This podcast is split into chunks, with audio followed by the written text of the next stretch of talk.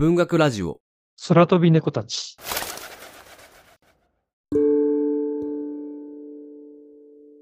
その島では記憶が少しずつ消滅していく。何が消滅しても島の人々は適応し、淡々と事実を受け入れていく。小説家である私も例外ではなかった。ある日、島から小説が消えるまでは、小川陽子の普及の名作、ひそやかな結晶を紹介します。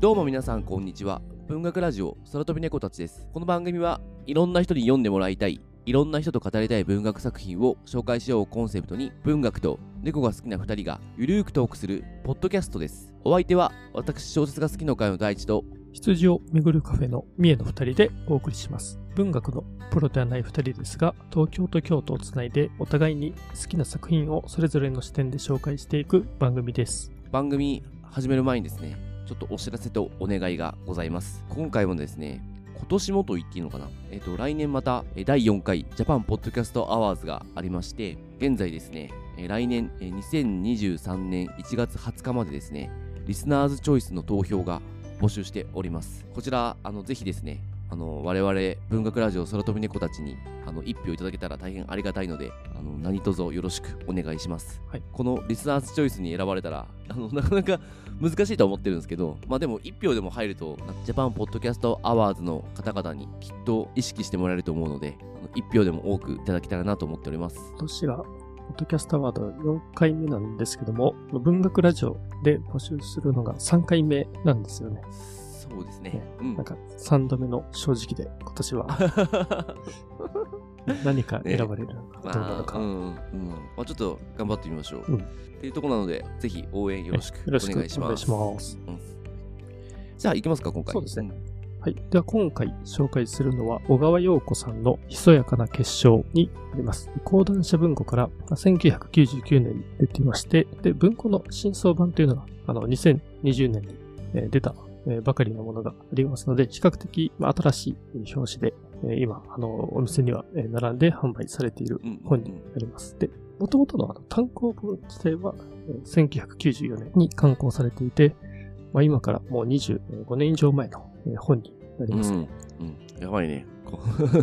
この本が25年前っていうのがちょっと衝撃度が高すぎるんでね。そうですよね、本当にうん。でですね、なんか映画化の予定もあるんですよね。なんかあの、アマゾンスタジオがなんか作るっていうのがね、なんか2020年の記事でえー出ていてですね。でね、ちょうどその、そうですねそう。そう。まあ、それ、あの、まあ、ハリウッドで映画化になるみたいなんですけども、まあ、それがね、なんでかっていうと、あの、2019年に全米図書賞っていうのを最終候補になっていて、まあ、2020年にあのブッカー賞で最終候補になっていてというですね、まあ、その英訳された本が、あの、もう世界的な賞のね、もう最終選考に残ったっていう、まあそういう意味ではね、今回のつやかな結晶っていう、実はね、ものすごくすごいあの小説なんですよね。うん。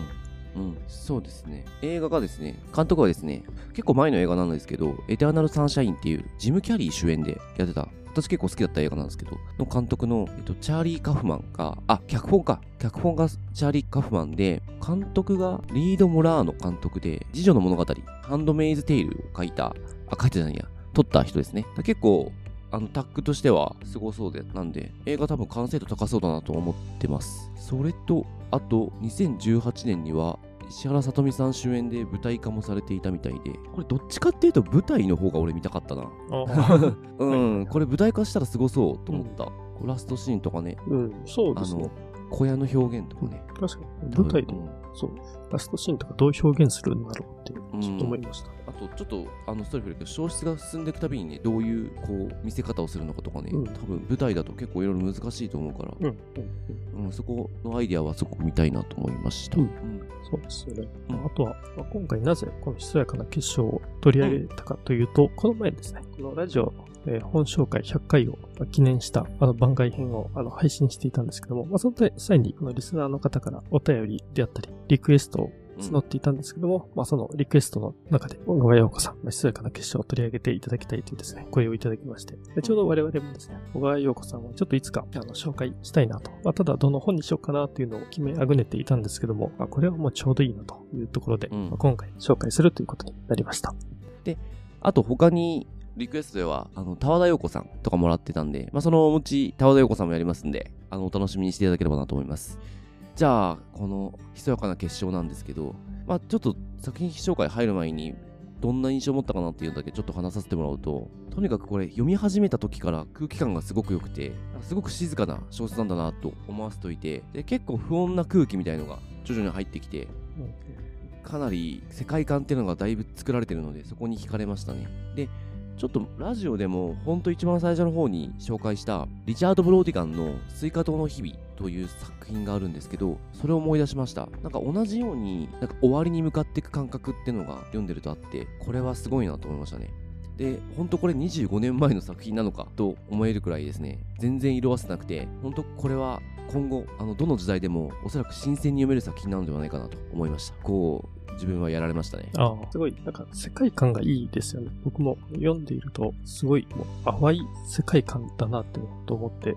ょっと表現しづらいんですけど、で、えっと、すごく溶けていくような小説なんですよね。うん、うん、なんか世界自体がね。だんだんとね、もうぼやけていくような、溶けていくような、なんかそんな感覚になる本で、あと、えっ、ー、と、秘密警察とか、記憶狩りとかですね、なんかの不気味で、ちょっと、えっ、ー、と、まあ、暗そうな言葉が出てくるんですけども、なんか小川洋子さんってね、こういうあの不気味なものを書いたりするのがすごい上手いなと思っていて、なんかその、あの、小川洋子さんのなんか持ってるそういう特徴もこの小説にはよく現れてるなっていうのは本当思いましたし、うん、あとは大地さんが色あせてないというね、25年前の作品だけどというところで、一応日本が舞台だとは思うんですけども、日本らしい固有名詞というのが使われていなくて、そういう意味ではね、海外で評価されるのも、まあ、されやすいあの作品なのかなと思いますし、どの時代で読んでも、あの新鮮に読めるのかなというのはね、思いましたね。ちなみに、大地さんは、小川陽子さんを読んだことっていうのは今までありますか、うん、あ、あれですね。博士の愛した数式しか読んだことないです。ああ、そうなんずっとあれ読みたくて、他、えっ、ー、と、猫を抱いて、なんだっけ？海を泳ぐみたいな、はいはい、なんだっけ？あるよね。あります。あれすごい読みたくて、猫を抱いて象と泳ぐだ。はいはいはい。あれを読みたいなと思ってるんですけど、読めてないです。なんか名作っぽいよね。そうですね。積んどくになってますね。積んどくさえもしない。心の積んどくになっていい。もうね、最初に、ね、最初に読んだのは、博士の愛した数式で、うんうんうんうん、でその後、ブラフマンの埋葬とか、妊娠カレンダーっていう芥川賞を取った作品とか読んで、うんうん、で結構ね、積んどくが多かったんですよね。で、広大で象を泳ぐもそうだし、人質の朗読会もそうですし、すごくあの読みたいなと思ってね、買ったままの本が多かったので、まあ、そういうの結構久しぶりに今回読みましたね。なるほど。うん。うん、そう。小川洋子さんのあの小説ではないんですけど、あの数学者とか科学者にインタビューしている本とかあってですね、なんかそれもすごい面白かったんですね。うんうんうんうん。面白そう、それ。まあ、理系じゃない人でも、なんか面白くね、読めるように書かれていて、うんうんうん。まあ、そういう対談本っていうのかな。なんかそういうのもね、すごい面白いなって思います。作家のインタビューって面白いよね。うん、うん。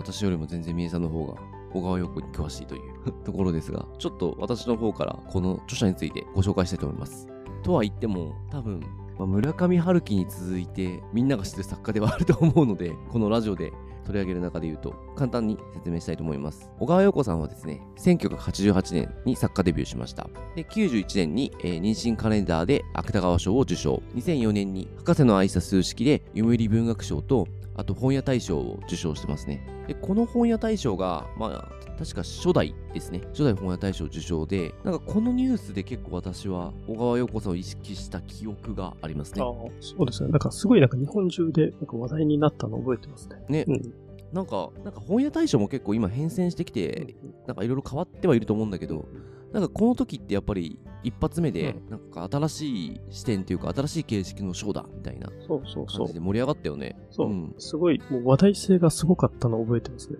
うん。うん、なんかとりあえずもう本屋大賞っていうなんかすごい賞に選ばれたっていうので、うん、そうだね。このすごい賞ができて、すごい賞に選ばれたみたいな 感じだよね。そう、そういうのね、第1回で。でも近年ですね、あの、小川陽子さんは海外で評価の高い作家になっております。まあ、こんなところかな。うん。うん、まあ、大体皆さん、小川陽子さんについてはそんなに深く掘らなくても大丈夫かなと思うので。ね、説明不要な人かなと思いますね、うん。もうそうですよね。日本でも大御所ですからね。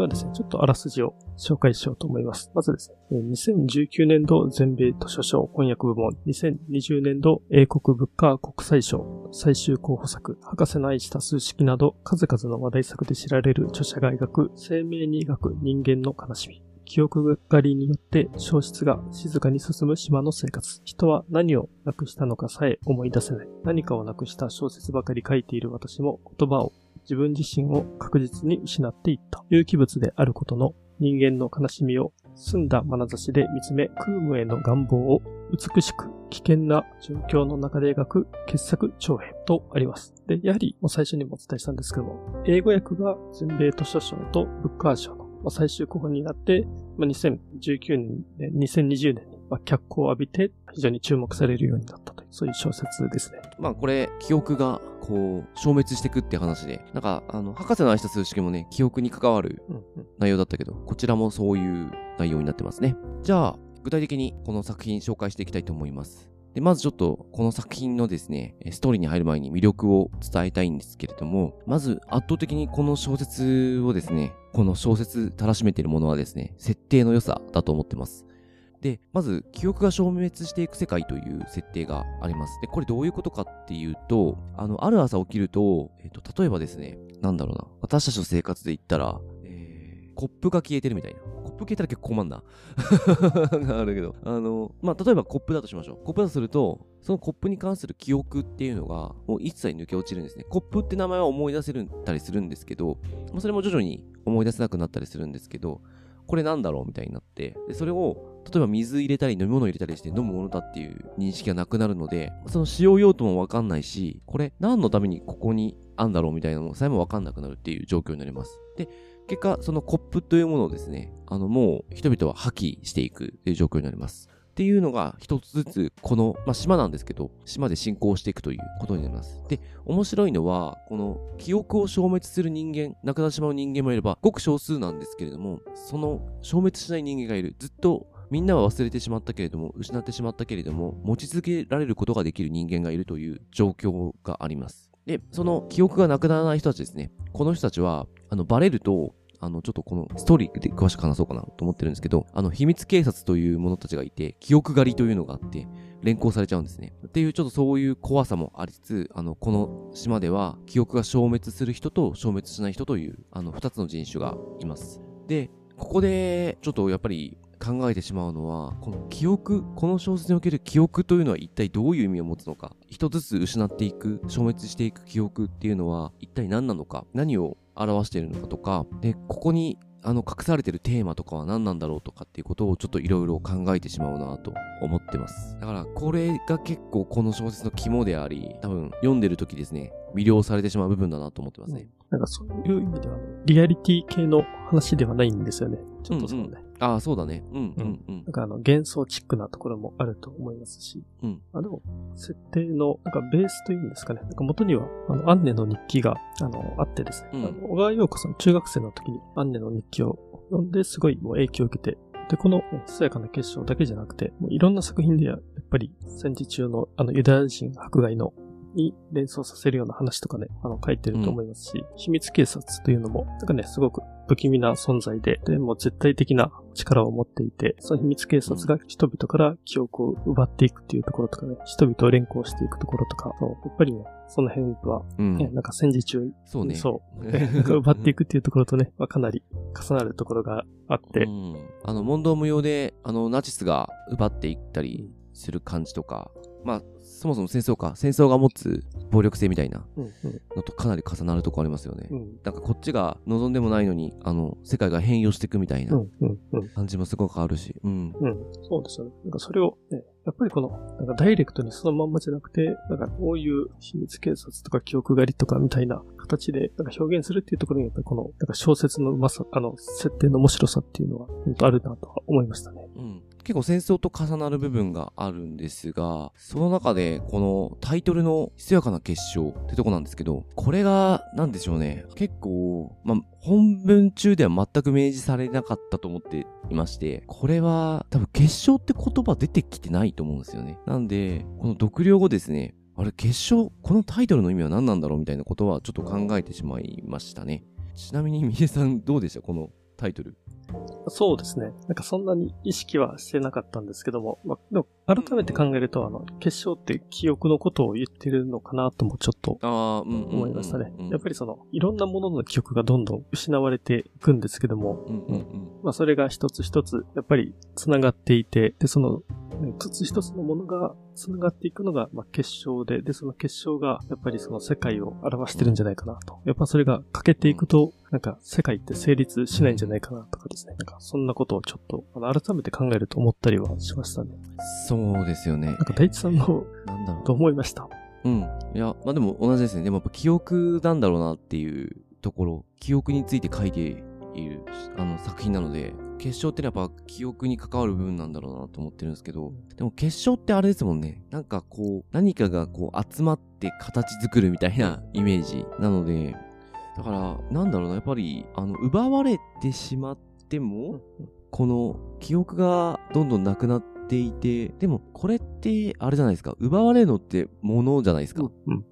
例えば、なんか、物に、まあ、その物に、ま、関わる感情とかもなんか消えてしまうかもしれないけど、なんかその、なんだろうな、ちょっとその、物とは直接深く、深く結びついてるけど、ちょっと離れたところにある思い出みたいな多分なくなってなくて、なんかそういうちょっとこの、なんか奪われてしまっても、なんか必ず残る部分みたいなうん。のが、それぞれの記憶にあってうん、それがやっぱりこう、集まってって結晶になってる部分っていうのが、アイデンティティじゃないけど、自分っていう存在みたいな感じなのかなってちょっと思いました。だから、ひそやかな結晶って、ひそやかなっていうところと、その、なんか、奪われても残されたものみたいな、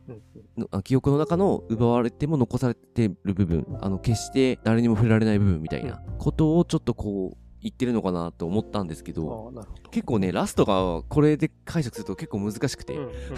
あの、まあでも、うん、いいラストではあったんですけど、ちょっとそこの自分の中の整合性みたいなのが取れてないなとか思いながら今話しながらちょっと思っちゃいましたちょっ。と思い出とか、まあ、感情の伴ったものとか、うんうんうんなん。かそんなイメージですかね。うん、そうだね。なんかわかんないけど、俺たちも、例えば、たくさん小説読んでさ、読んできてるけどさ、あ一冊一冊さ、詳細に覚えてないじゃん。うんうんストーリーとか。でも、その小説からさ、感じたことってのは結構強く残ってたりするじゃん。うん。うん、そうです。そんなイメージ。ああ、なるほど。なるはいはいはい。うん。うん。なんか、内容忘れちゃったけど、いや、これにこういう感じで心揺さぶられたんだよな、みたいなうんのって、なんか本棚とか眺めてると、たまに思い出したりするんだけど、うん。でもね、全然細けい内容覚えてないし、うんあれこれ登場人物最後どうなったんだっけみたいな。うん なんか、そういうことあるけど。でも、あの、感じたことは、なんか残ってるっていうか、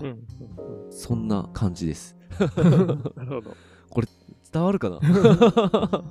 やいいですね。なんか、まさかタイトルだけでこんな話ができてしまう。そうだね。なんか記憶とは何かみたいなね話ですよね。うん。ちょっと、あの、ここ、時間かけすぎてるけど、まあでも、あの、非常に、この小説を読む上では、この、ひそやかな結晶って何だろうって考えながら読むと、多分広がると思うので、うんうん。なんか重要なタイトルだと思ってますね。うんじゃあ、2点目ちょっといきたいと思います。まあ、設定の後というか、設定にもちょっと繋がる部分なんですけど、この小説が持ってる世界観とか空気感が、あの、非常にいいです。えーとですね、本当この静かな時間が流れている印象はあるんですけれども、でも、あの、その、記憶警察じゃないや、秘密警察かっていう存在がいたり、あと、いつ記憶がなくなるのかみたいな部分があるんで、なんか常に不穏な空気とか緊張感が、あの、小説の中に漂っていて、なんかこれはですね、こう読んでると、こう落ち着かない気持ちにさせてられますね。ただ、その中でもこの登場人物の主人公の、あの、女性の私とか、その彼女と親しくしているおじいさんとか、えっ、と、他の登場人物が結構出てくるんですけど、彼らがこう、ちょっとその一瞬一瞬ですね、少し穏やかな時間とか、穏やかな感情を持つ時があって、それが逆にこの対比でめちゃめちゃ際立っていて、なんか、すごく特別なものに見えてくる。そんな瞬間を描いてるので、ここの作り方はうまいなと思いました。で、やっぱりこの、あの、失っていく記憶っていう設定の中にも、さっきもちょっと話してしまったんですけど、大切な思い出っていうのが絶対あるんですね。で、そのことを感じさせてくれるような描写が結構あって、で、それがやっぱり失われてしまったっていうところが描かれているので、結構ここは切なくて辛い部分ですね。なんか、まあ、これはちょっと完全に個人的なあれですけど、なんか読んでるとですね、なんか自分も絶対失ってしまっただろうみたいな大切な思い出があったんだろうなってことは、ちょっとしんみり考えてしまう瞬間がありました。うんうん最初の方読んでた時の印象が、ちょっと淡々と描かれて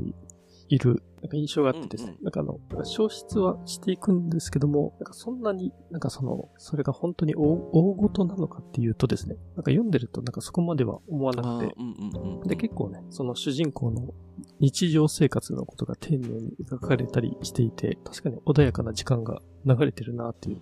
のが、あの、最初の方の印象だったんですけど、まあ、だんだんでもね、やっぱり、あの、その主人公にとって失ってはいけないものが失われたりしていくようになっていくと、ね、やっぱ小説のちょっと展開もまた変わってくるっていうところで、特にもう最初の方のね、この雰囲気っていうのはすごい、なんかね、こんなにあの深刻な設定の話なのに、こんなに穏やかな雰囲気なんだっていうので、ちょっとなんか後で振り返ると、なんかそういう、あの、空気感で小説を書いてるっていうのもまたすごいなと思いましたね。うん。そうですね。確かに。この最初の、なんかあの、導入というか、最初ちょっとね、あの、私と母の話から始まるんですけど、そのあたりの感じは結構確かに淡々としてて、そこまで記憶が失われることに対して危機感みたいのはあんまりない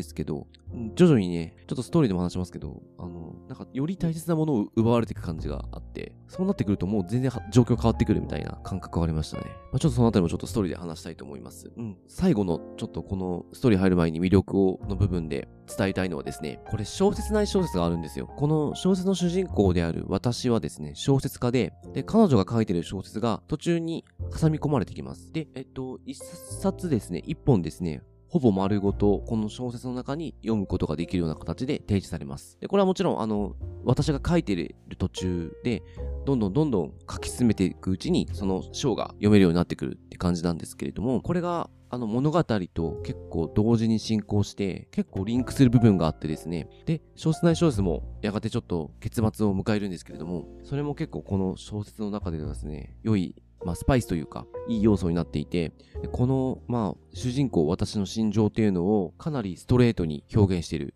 あの、小説内小説だなと思ってまして、これは、まあ、あの、よくある作りではあるんですけど、たまに見る作りではあるんですけれども、この小説の中ではかなり成功してるんではないかなと思いました。うん、そうですね。小説ね、小説ってなんですけども、明確に書き分けてないですよね。なんか、主人,、ね。主人公世界 と、うん開業してるけどね。そうそう。主人公世界と小説内小説の世界が、なんかね、もう同じようなタッチで書かれてるんで、まあ、ちゃんと読んでればね、うん。あの、どっちがどっちってわかるんですけど、ちょっとね、気が抜けた時とかね、あれこれ今どっちの話してるんだろうってなったりする時があって、まあ、ただそれが、なんかね、結構、個人的にはね、この作品に関しては、もうそれでいいんじゃないかなと思っていて、すごいなんかね、このね、なんか溶け合うような、なんかまどろむようなね、感覚になって読んでいくっていう、なんかね、まあ、よくわからないけど、でも、なんか話が、あこういう風に進んでいくんだっていうね、感覚があってね、なんかそういう見方ができたのも、なんか面白かった。うん、そういう意味でね、この小説内小説のところは、あの、ほんと個人的ですけども、気をつけて、ちゃんと理解しないといけないっていうものでもないのかなとは思っていて、あーかなりそこの主人公が、あの、作中の主人公と、まあ、イイコールみたいなものかなと思うので、うんうんうんうんうん。まあ、素直に、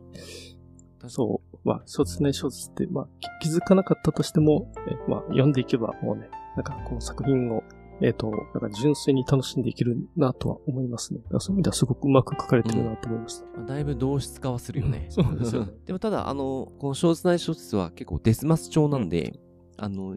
一番最初できた時私びっくりしましたね。なんか急に誰かの語りが始まったぞと思って、書いてる小説だって提示されず入ってくるんで、急に、あ、なんか誰かの新しい視点から語られるのか、ここでみたいな、なんかちょっとびっくりしたのはありますけど、でもその後は慣れていましたけど、うん。じゃあ、えっと、そんなちょっと魅力のある、ひそやかな結晶なんですけれども、ちょっと私の方からですね、かなりかいつまんで、ストーリーを話していきたいと思います。で、主人公である私が住む島では、の記憶が少しずつ消滅していくという、えー状況にあります。で、ある朝起きると何かが消滅している時がある。で、消滅したものは、ものとしてはその子にあるんですけれども、それに対する記憶とか感情みたいのが失われていて、まあ、何も感じなくなるんですね。で、名前なんかもうまく出てこなくなったりします。最初の方はちょっとまだ出るんですけど。で、えっと、消滅した瞬間はですね、何が失われたのかわからないが、まあそれに気づくとですね、すべて破棄しなくてはならないという状況になります。この消滅したものをですね、持ち続けるということは、この島では禁忌とされています。消滅したものに固執していると、秘密警察というものに捕まってしまいます。この秘密警察は、まあ、島の秩序を守るという名目のもと、消滅したものをですね、残らず島から破棄することを、まあ、自分たちのタスクというか、あの仕事としています。で、そこにはですね、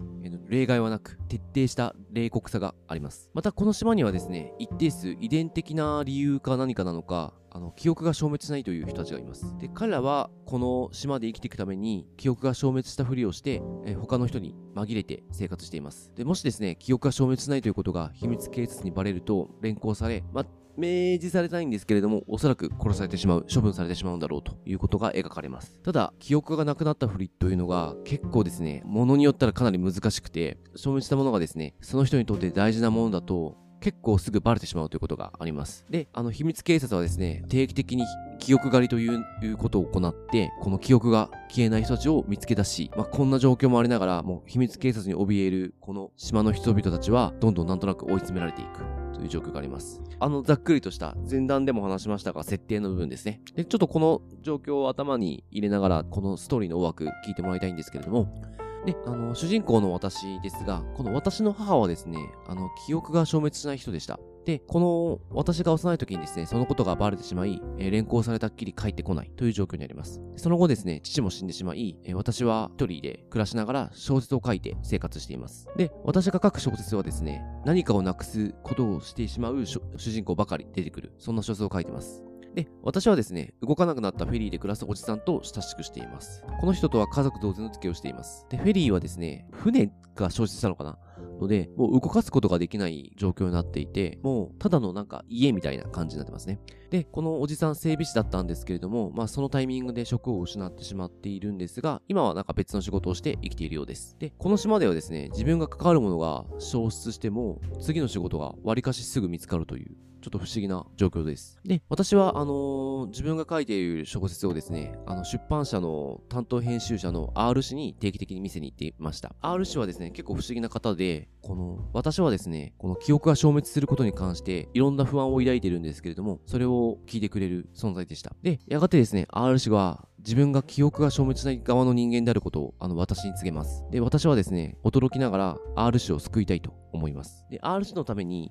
えっ、ー、と、このおじさん、えー、フェリーで暮らしているおじさんと協力して、えっ、ー、と、かつて私の父が書庫として使っていた小さな部屋をですね、R 氏のための隠れ部屋とします。かつてちょっと秘密警察にも見つからなかったという経緯があるので、もうここしかないと、あの、私は思いますね。で、この小さな部屋でなんとか生活できる環境を整え、R 氏を迎え入れようとします。で、えー、無事ですね、R 氏を隠れ部屋に招き入れることに成功した私なんですが、えー、R 氏とあの、まあ、一緒にまあ同じ空間で暮らしてるわけではないんですけれども、あの基本的に R 種の食事の世話とかは、あの私がすることになったので、え頻繁に会話することになり、あの記憶が残っているということに対して、この私の中でですね、様々な感情が渦巻いていきます。R 種も自分と同じように記憶がなくなってしまう、消滅してしまえる人間であれば、こんな風に書かれることがないと思う一方で、そのことに対して憧れのようなものもあります。そんな折ですね、ついに、あの、小説がこの島で消滅してしまいました。で、こっから先ちょっとですね、だいぶ、あの、物語の革新、もう後半部分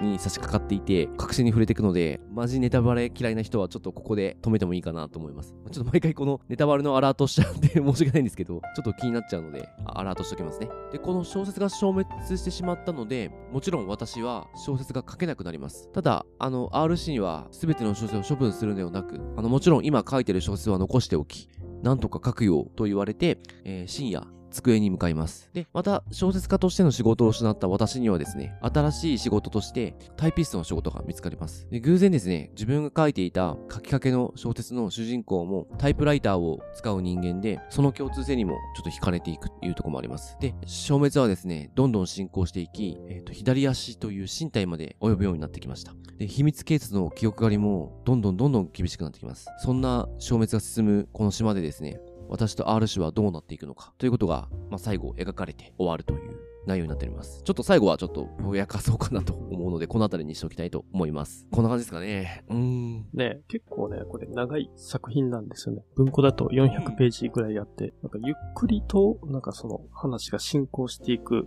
印象ありましたね、うん、そうですよね。そのゆっくり度が心地よかった感じはあるんですけどね。で、ちょっとね、ラストについてちょっと話したいなと思っているんですけど、まあちょっととはいえ、結構確信の部分があるんで、もう端的に行きましょう。うん、ここはラスト、どうでした？腑に落ちました？なんか、ど、どういう印象を持ちました？ラストですよね。うん。なんか俺、ちょっと、あ、こういう終わり方するんだ、みたいな。ちょっと意外だった。感じはします。うん。なんか、なんだろうな、なんて言っていいんだろうな。なんか解釈の幅があるのはすごく好きなんですけど、ダメだ、ちょっと、あれだな、すごい結末について言っちゃいそうになるから、もう、1点2点するかと思ってました。あ うんうん。あ、それはね、僕も正直思ってました。うんうんうん。なんかラスト、まあ、やっぱり、なんか正直、その、もうハッピーエンドとかではないんですよね。そうですね。うん。ハッピーエンドではないですね。じゃあ、あれかな。みえさん、あれかな。ちょっと、ここまでじゃなくて、もうちょっとなんかハッピーに終わると思ってた。うん。あそうです。もうちょっとなんかね、違う展開を、うん。あの、そんな、わかるわかる。多分同もちろん予測なんてしないんですけど、読んでる時に。そう。うんでもまさか、あこうやって終わってしまうんだって、ちちょっとびっくりしました、最後うん。大地さんが言うように、もうちょっと、ね、違う展開、まだ、ね、先にあるんじゃないかとか、その最後に行く途中で違う展開になるんじゃないかとか。うんうんうんうん。いや、うーん。あちょっとこれ、ネタバレになっちゃうけど、ほんとその小説内小説とさ、最後リンクするじゃん。そうですよね。感じが。そこが結構、ゾバッとした部分だなと思って。だから、なんか、そ、それを、なんだろう。小説内小説のラストと、あの、重なるんですけど、なんか、そうではないうん最後をなんか望んでいた気がする、俺を読みながら。なんか、うん、うん。だからきっと、うん、そうですね。読み終わった時になんか、すげえもやっとしてしまったというか。はい。あ、いい意味でね。うんうんそうですなんか、小説としての終わり方としては、僕すごく綺麗に書かれてると思います。うん綺麗だよね。そう。うん。でやっぱりね、大地さんと同じで、なんかね、どうね、なんか自分が望んでいた、ちょっと終わり方とはちょっとね、あれこれ違うんじゃないかって、ね、確かに最後行き着いた時ね、思いましたし。うんうんことはこれやっぱ狙ってたのかな こういう。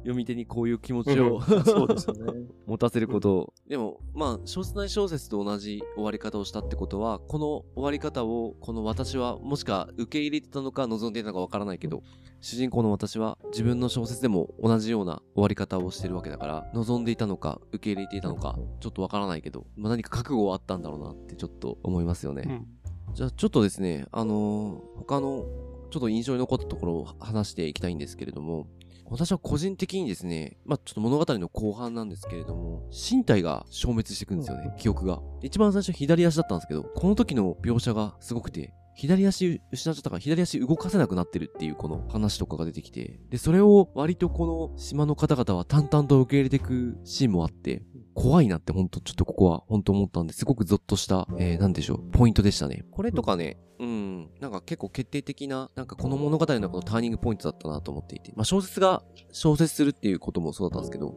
身体が失われていくっていうのは結構すごい、この小説の中で危機感をどんどん煽っていく部分ではあったなと、確かに。ちょっと思いますね。うん。まあ本当ね、あの終盤の出来事なんですけど、で、その段階ではね、うんうん。結構主人公の周りではもう、あの状況としてはね、なんかだんだん厳しくて、あの人がね、亡くなっていったりとかもあって、でさらにね、そこから、ねま、まさか身体まで消えるっていう、そんなことが起きるんだっていう、うん、なんか左足が消えたら、やっぱりすごい、なんか体を動かすのが難しかったりするんですけど、なんかそういうのをね、ちゃんと丁寧に書いてるっていうところがまた、描き方が面白いなとは思いましたね。うん。うん、なんかね、左足失ったらどうなるんだろうっていう感覚、感覚的なところとかもね、書かれていて。これほんとどうなってんだろうな。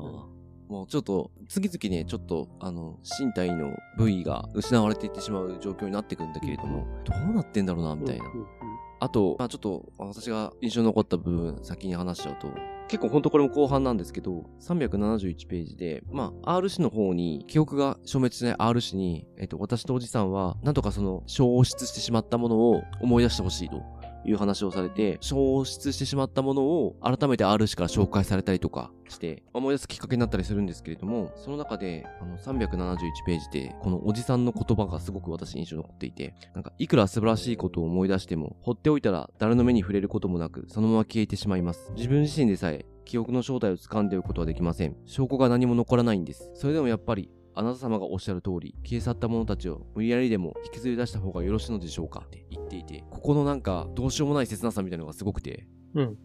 なんか、なんだろう。この溝の消滅しない人間と消滅してしまう人の溝もそうなんですけど、なんか、やっぱり記憶って自分たちもやっぱりすごく曖昧なもので、うんなんかそれをこう共有するのって本当難しいなってちょっとこのセリフを読んで、言葉を読んで思ってしまって、同じ経験したとしても違う記憶がそれぞれあるわけで、で、これが向こうに残ってるかどうかなんて、自分がその時の記記憶大切だったけど、向こうに残ってるかどうかなんてわかんないし、逆もそうだし、向こうからすごく大切な記憶として自分とのなんか思い出が残されてたとしても、それを自分が忘れてしまってる可能性とかあるし、っていうことをなんかいろいろ考えてしまう一文で、結構なんか揺さぶられましたね。ま、そうですね。で、今の、ね、ちょっと大地さんの話聞いて思ったのは、まあ、この小説だから、今のね、大地さんが言ったセリフが、まあ、出てきたのかもしれないんですけども、意外となんか自分たちのせうんうん。なんか世界でも案外近いのかもしれないなと思っていて、うんうんうんうんうんうんなんかその、まあ特に自分自身でさえ記憶の正体を掴んでいくことはできないと。あの、証拠が何も残らないっていうところとか、なんか、そんなことを意識してなかったんで、なんか案外もしかするとね、ここで言ってることって、その、小説だとそれがう奪われるものとして描かれているんですけども、その自分たちの日常、日常で当てはめると、なんか本当は素晴らしい、まあ、思い記憶とかね、あっても、意外とそれを、まあ、どこまで大事にしてるんだろう。逆にちょっとね、自分たちの今、まあ、自分ですね。なんか自分をちょっとね、なんかね、見つめてしまうようなね、ことをちょっと思ってしまいましたね。確かにそうですよね。じゃあ、みえさんなんか印象のこととかあります？そうですね、いくつかあるんですけども、まずちょっと一つ、あの疑問に思ったのは、うん。この R 氏っていう人ですね。あの、ま名前の表記なんですけども、R 氏っていうのがアルファベットの R で、この登場人物にあの名前がそもそもないんですよね、この作中。うんまあ、あの、乾教授という人はね、出てくるんですけど、ちゃんと名前がついてるのってその乾教授ぐらいで、私とかタイピストとかも、タイピストなんです。小説ない小説ですけど、ね、なんかそのおじいさんとか名前がなくて、で、R 氏も、アルファベットの R って、なんでこういう名前表記なんだろうっていうのは、ちょっとね、気にはなりました。イニシャルですよね。そうそううん。確かに。でもなんかそれが、ちょっと俺的にはなんか日本っぽくなくてすげえ良かったけど。そうですよね ね、なんか日本のね、まあ、ある島が、まあ、舞台とは思うんですけどね、全然なんか日本っぽくないっていうか、まあ、その雰囲気はね、ありますし、うんあとは、やっぱ印象に残ってるのは、これはね、82ページに出てくる、えー主人公と、えーおじいさんの会話なんですけども、まあ、そこで、まあ、秘密警察とかですね、記憶狩りとか、えーっていう、うん。その消滅のエネルギーの凄まじさに対して、島で作ることができるはもうささやかで頼りげないものばかりという、なんかそういう会話をしていて、ここがちょっと印象に残っていて、まあ、その設定考えるとですね、やっぱりこの秘密警察とかがいるこの状況ってもうかなり厳しいはずなんですけど、でもそれでもこの私とかおじいさんとかの生活には穏やかなところがあって、で、えっ、と、それはなんでかなと思うと、やっぱり、この特に私とかおじいさんが周りをすごく大切にしていて、で、このささやかな生活ですね。で、ささやかな生活っていうのは、この小説でやっぱりずっと書かれている、なんかその、えっ、と、日常の暮らしの部分になるんですけど、なんかそこをね、大切にしてるっていうのがあって、なんかね、この、やっぱりね、この小説の設定考えるとね、本当に、あの、危険な世界なはずなんですけど、その中で、この島が作り出すことができるささやかな、えー部分っていうのを大切にして、なんかそのね、穏やかな空気感を提示できてるっていうのがなんかね、あの、すごいなというのは、あの、読んでて思いましたね。なんか結構絶望感があるけれど、まあ、そのね、奪われていく中でもなんか生きていくみたいな感じですよね。なんかその、消滅していくもののスピードと、うんなんか島が、で作られるもののスピードが全然違うっていう、うん、うん あのそうそうそう話なんですけど、まあ、食料とかね、特にね、なくなっちゃうとさ、限られていくからさ、食べるものっていう意味でも大変になっていくんだけど、進行するにつれできることが限られていくっていう感じはすごく、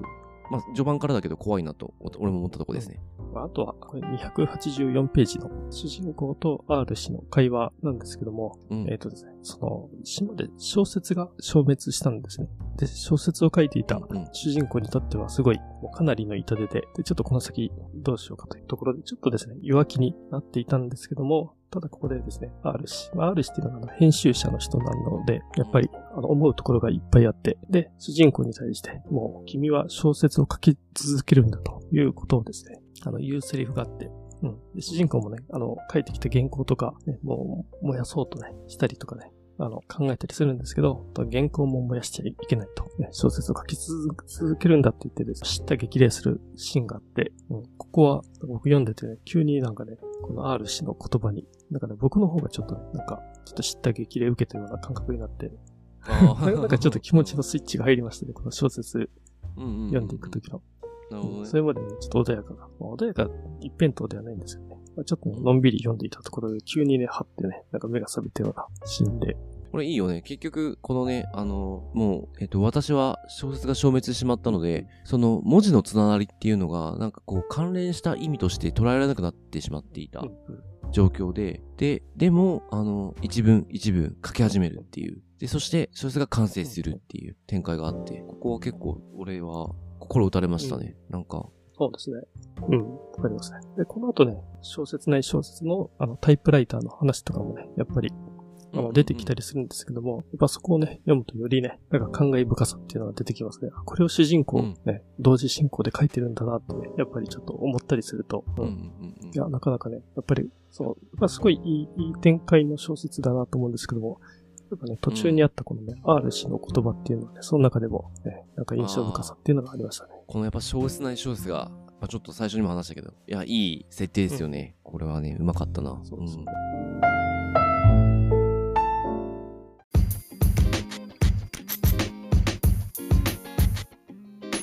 じゃあ、いつも通りですね、えー、感想とどんな人に読んでもらいたいかお話しして終わりたいと思います。で、私ですね、えっと、この作品なんですけど、ふとこの25年前というか書かれたのが年代を考えると、えー、作者の小川陽子さんがですね、これ30代前半で書いてる感じなんですよ。うん。それを考えるとさ、ちょっとこの完成度やばくない、うん、なんかそうですね。すごいな。うん。ちょっとびっくりするよね。だから、そういう意味でもなんかやっぱすごい作品だなと思ったし、やはり、あの、初めにも話しましたけど、まあ、時代が変わってもですね、あの、読まれる作品だなと思いました。海外での評価も高いっていうのも名付けますし、やっぱりこの、あの、改めて今映画化の話とか出てるっていうのもすごく、あの、納得がある話です。で、あの、これ読了後ですね、ちょっとラストについてはいろんな人絶対語りたくなるので、やっぱ読書会向きの本だなと思いました。このあたりはちょっとあの、多分いろんなテーマでいろんな語りができるので、あの、いろんな人と話せる作品なんだろうなと思います。で、やっぱりそういうちょっと、こう、いろんな解釈ができそうな作品が好きな人と、あとやっぱこう圧倒的に世界観がすごかったので、あの、こういう、あの、ちょっと我々の現実とは違う世界観に触れたいという人にはおすすめだなと思いました。そうですね。僕は結構複雑な小説だと思いまして、世界観としては、あの、穏やかな日常が描かれているパートもあって、で小説内小説とかあったりして、なんかあの、読んでいくと、なんか最初の方に言ったのまどろむような感覚っていうのがあって、ちょっとね、あのぼんやりとした、え作品として読んでいくこともできたんですけども、まあ、ただ、この作品には、あの秘密警察が出てきたり、あの、すごく、あの、第二次世界大戦とかで、そのユダヤ人迫害に重なるような描き方うん、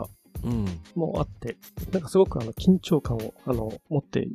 よ、えーと、読むところもあって、なんかそうなるとですね、なんか最初に言ったまどろむような読み方っていうのがだんだんでできなくなってきて、そういう意味ではね、ちょっとね、最初ふんわりとししているなと思った世界観と、すごい緊張感があるなという世界観がなんか同時に描かれているような気がして、やっぱね、なんかすごい作品だなっていうのをですね、なんか思いました。で読み応えのある長編なので、ちょっと、ね、日常から離れたい時とかですね、まあ、読むと、まあ、逆に日常が大切に思えてくるようなですね、なんかそんなあの感覚になるのではないないかなと思いますので、まあ、ちょっとですね、自分を、えーと、どこか遠くに置きたいとか、逆に自分を見つめ直したいなとかですね、なんかそんな気分の時にあのおすすめな作品かなと思います。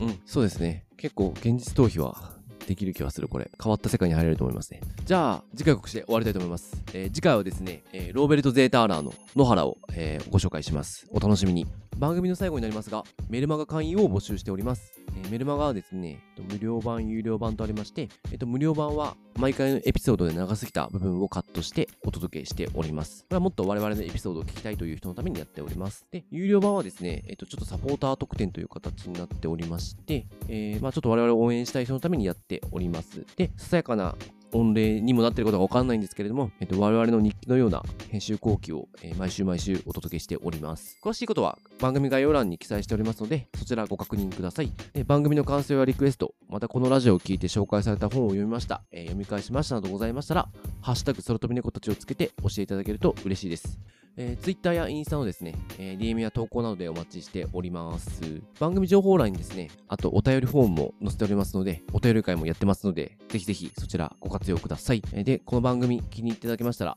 えー、積極的に拡散共有してあげると助かります。ではまた来週。ありがとうございました。